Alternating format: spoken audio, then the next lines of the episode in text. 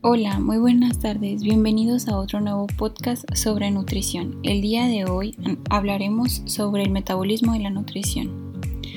Para comenzar, tenemos que los seres vivos tenemos que necesitan nutrientes para mantener sus funciones vitales y por lo tanto mantenerse con vida.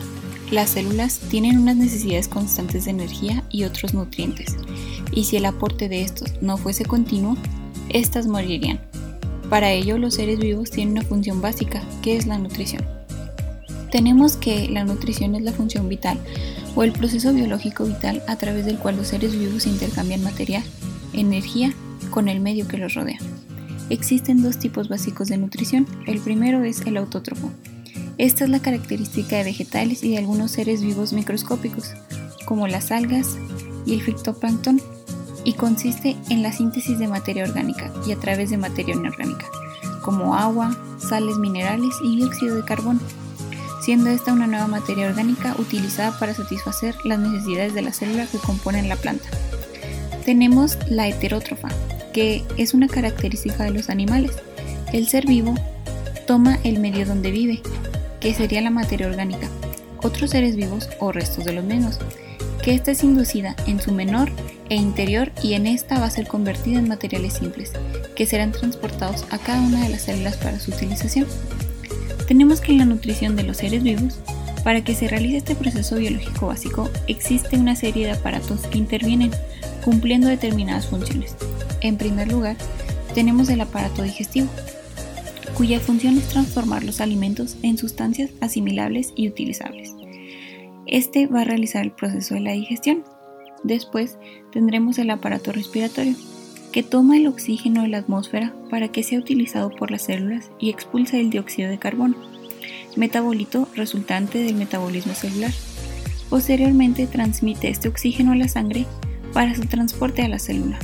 Es necesario el aporte constante de oxígeno, y a la célula debido a que ésta basa su metabolismo en la utilización del mismo, proceso conocido como el nombre de respiración celular. Tendremos el requerimiento. Esta es la cantidad de un nutrimiento determinado en que un individuo necesita para asegurar el óptimo funcionamiento del organismo.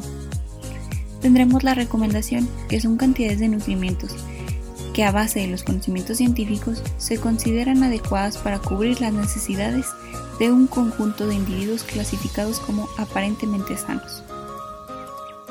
Después tendremos el apetito. Este es un deseo específico de ciertos alimentos y no de un alimento en general, influenciada principalmente por los factores psicológicos externos. Tendremos el hambre, que este es un impulso fisiológico interno y se acompaña de diversas sensaciones subjetivas. Las sensaciones psíquicas de hambre siguen apareciendo y el deseo de comer hasta alimento. Tendremos la saciedad, que es la sensación de que la búsqueda de alimento ha llegado a su fin. Suele ser el resultado de una comida satisfactoria. En el metabolismo y la energía, tenemos que el metabolismo pues son procesos químicos que realizan las células del organismo, como ya he comentado. El más importante entre estos procesos es la oxidación, que es la combustión o quema del alimento. Tenemos dos, el catabolismo, que es la degradación enzimática, que va a ser mediante reacciones de oxidación de moléculas nutritivas relativamente grandes procedentes del entorno de la célula o de sus propios depósitos de reservas nutritivas, hasta transformarlas en moléculas simples y menores. Tendremos la liberación de energía libre, la cual se conserva en el ATP.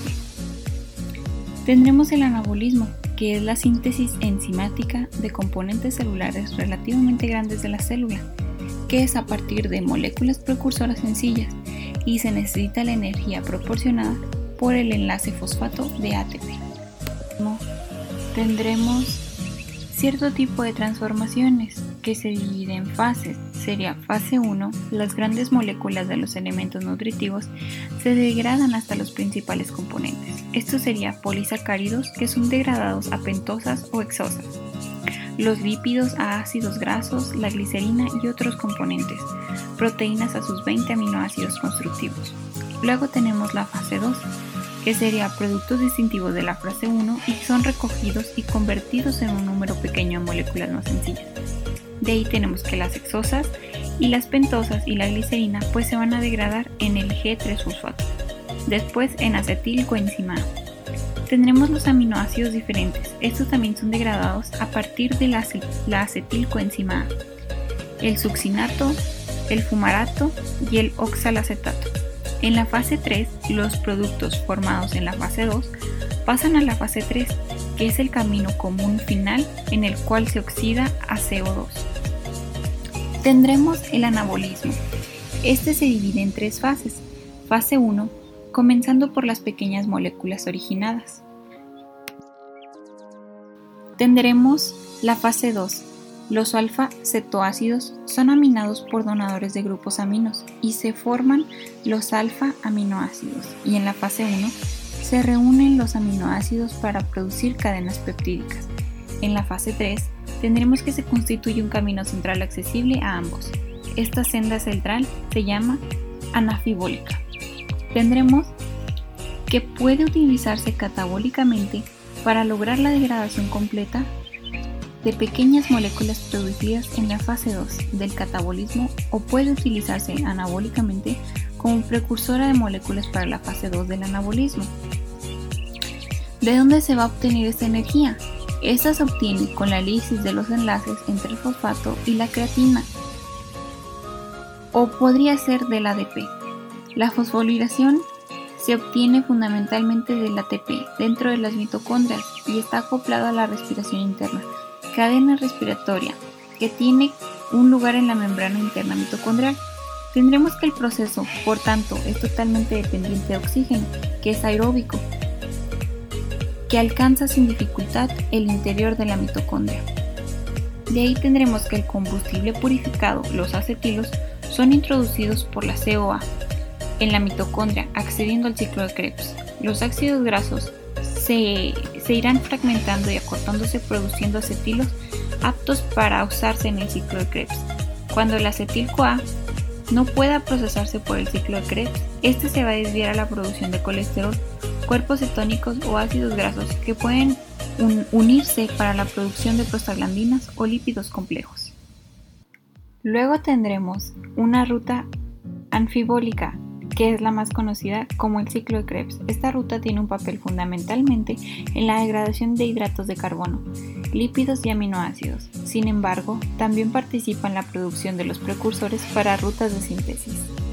Gracias por escucharme.